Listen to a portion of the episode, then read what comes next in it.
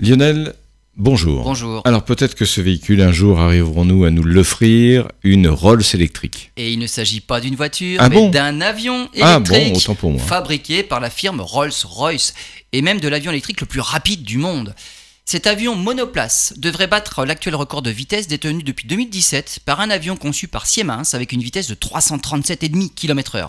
Rolls-Royce et ses partenaires ont comme objectif d'atteindre les 480 km/h dans un premier temps, et dans la foulée, peut-être battre aussi un autre ancien record détenu lui par un hydravion équipé d'un moteur Rolls-Royce qui avait atteint les 552 km/h en 1931.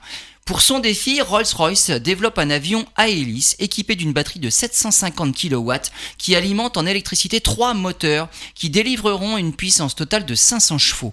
L'autonomie annoncée doit permettre d'effectuer le trajet entre Paris et Londres d'une seule traite.